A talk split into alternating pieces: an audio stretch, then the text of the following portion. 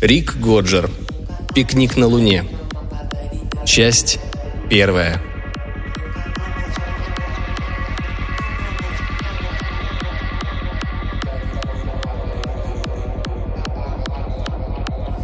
Она шла к моему столику через весь зал отдыха летного состава, переполненный в этот час, и в руках у нее была чашка чаю. Меня словно обожгло. Внезапно я ощутил сумасшедшее желание укусить эту нежную шею, чуть выступавшую из-под тяжелого алюминиевого воротника. Скафандр космического пилота потрясающе облегал ее фигурку. Может, и дело-то все было в том, как подрагивали на ней все эти штучки. Трубочки, проводки и прочее дребедень, когда она подходила ко мне сквозь толпу. У нас у пилотов небрежная такая походочка – обычное дело. А тут женщина.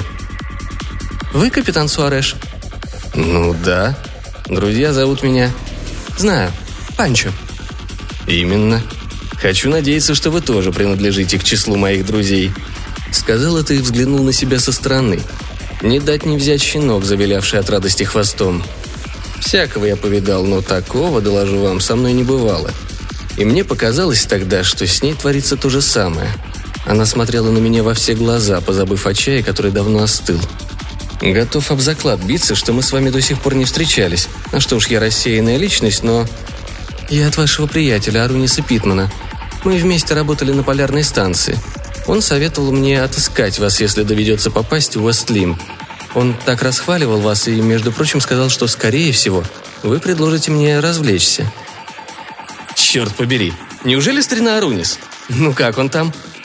Прекрасно. И еще он посоветовал мне поинтересоваться, по-прежнему ли вы, вместо того, чтобы заниматься аэробикой, как требует инструкция, завышаете содержание углекислого газа в системе жизнеобеспечения на своем корабле. Проклятие! Он-то откуда знает? Может, хочет предупредить меня, что мою систему снова поставили на контроль? За это спасибо, и, конечно, я благодарю вас, капитан. Крамблет, можно просто Стаси. Помолчав, она добавила. «Ну так как?» «С этим покончено. Не хватало, чтобы меня еще раз списали. Буду поймальчиком и начну делать зарядку». «Да я не об этом», — прервала она меня. «Вы собираетесь развлекать меня или нет?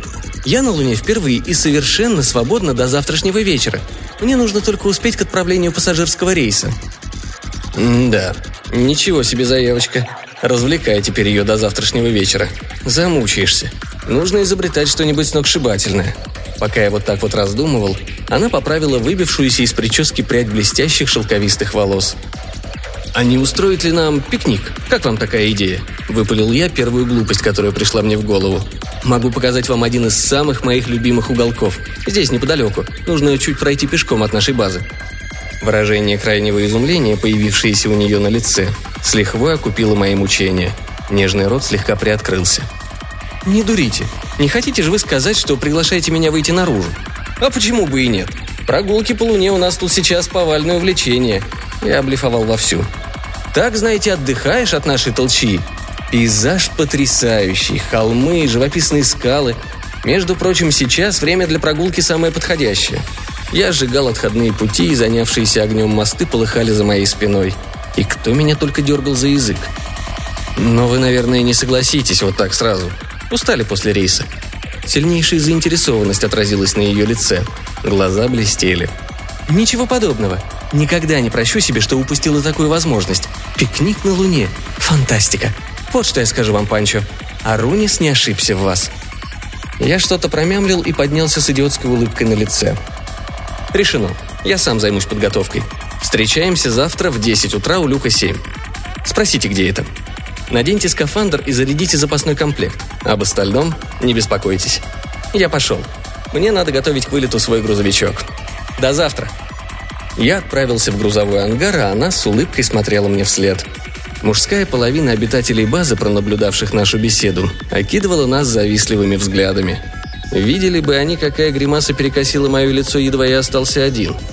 На этот раз я уж точно устроил себе веселую жизнь своими собственными руками – Справедливости ради надо сказать, что вся эта история с пикником не то чтобы чистый треп.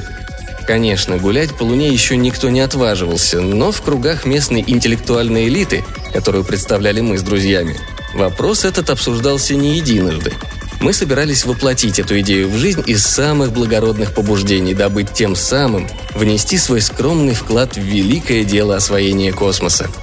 Были и другие, более прозаичные причины, подогревавшие наш исследовательский интерес. Хотелось, наконец, побыть наедине со своими подругами. В то время базе Уэстлимп еще далеко было до того роскошного загородного комплекса, который позднее вырос на ее месте. И сравнить ее можно было с огромной раздевалкой, слепленной из множества тесных шкафчиков-закоулков, разделенных коридорами. В этой перенаселенной раздевалке воняло грязными носками и непросохшей краской. Ютились мы там точно крысы в норе. Через несколько месяцев вынужденной изоляции временные жильцы здесь буквально дичали, а те, кто постоянно нес на базе свою вахту, уже видеть друг друга не могли. Да уж, доставалось героям доброго старого фронтира. К сожалению, до сих пор наши идеи насчет пикника пребывали в зародышевой стадии. Один мой приятель, например, занимался проблемой выбора подходящего места. Пользуясь неограниченным запасом краденого машинного времени, он просчитал наиболее удобные участки лунной поверхности в окрестностях Уэст-Лимба Удобные в том смысле, что там можно без помех провести некоторое время с женщиной под защитой герметичного тента. Главное при этом – создать определенный комфорт среды обитания, чтобы человек в этих условиях мог обходиться, скажем, без галстука. Ну и мало ли там без чего еще. Вы, разумеется, видели их, эти защитные тенты. Атмосфера в них, как в обычных аварийных камерах, которых полно тут, на Луне. В транспортных ракетах, да и в грузовых тоже, предусматривается по камере на каждого пассажира – Загляните к себе под кровать в гостиничном номере и увидите такие же, только размером поменьше. Их берут с собой изыскатели-одиночки, да и все, кто подолгу находится вне герметизированных укрытий.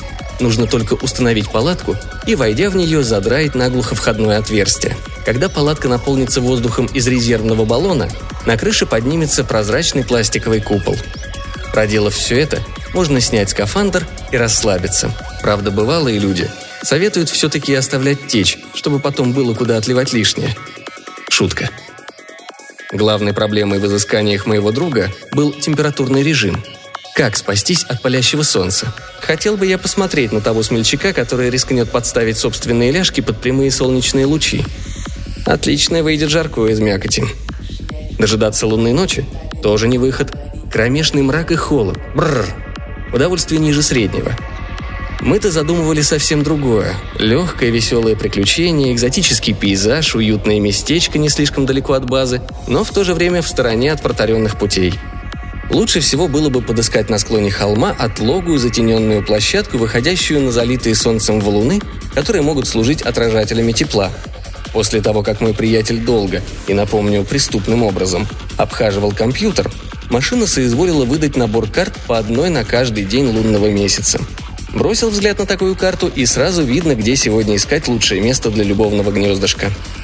Вот это я понимаю, прикладная астрономия.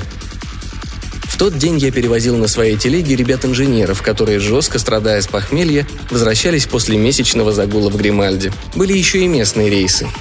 Я передал управление своему напарнику, а сам с головой ушел в изучение карт – Каждый раз, когда мы снимались с посадочной площадки, я тщательно сопоставлял карту с окружающей территорией или лунаторией. К концу рабочего дня я таки присмотрел недурное местечко, полускрытое скалами к северу от нашей базы. Меня привлекла его доступность и, судя по всему, безопасность. Вечером я собирал дань со всех своих должников на базе. Взял полагавшийся мне отгул, не применул воспользоваться бесплатной заправкой запасных баллонов. Позаимствовал я и два одноместных тента, раздобыл герметично закрытую сумку для продуктов. Запас получился что надо. Салат картофельный, салат из капусты, холодный цыпленок, зелень, свежая французская булка с настоящим маслом, лимонад и две бутылки легкого вина – может, Вестлим в те дни и походил на обшарпанную конюшню, но обитатели этой конюшни ели и пили, я вам скажу, как следует. Хозяин кафе, видно, пронюхал что-то. Он зазвал меня в кухню и, оглядевшись вокруг, принялся пытать. «Что ты там затеваешь, Суареш? Давай на чистоту». «Видишь ли, Поркнер?» – промямлил я. Джентльмен, облеченный доверием... «Опять ты взялся за свои глупости? Я серьезно спрашиваю. Неужели ты...» «Ты совершенно прав», Небольшая техническая проверка. Кое-что новенькое. Я нахально уставился на него. Пока он ахал и охал, я, не теряя времени, улизнул. С хозяином кафе портить отношения не станешь. Но и выкладывать ему все я тоже не собирался. Спать в тот вечер я лег рано. По счастью, была моя очередь принимать душ.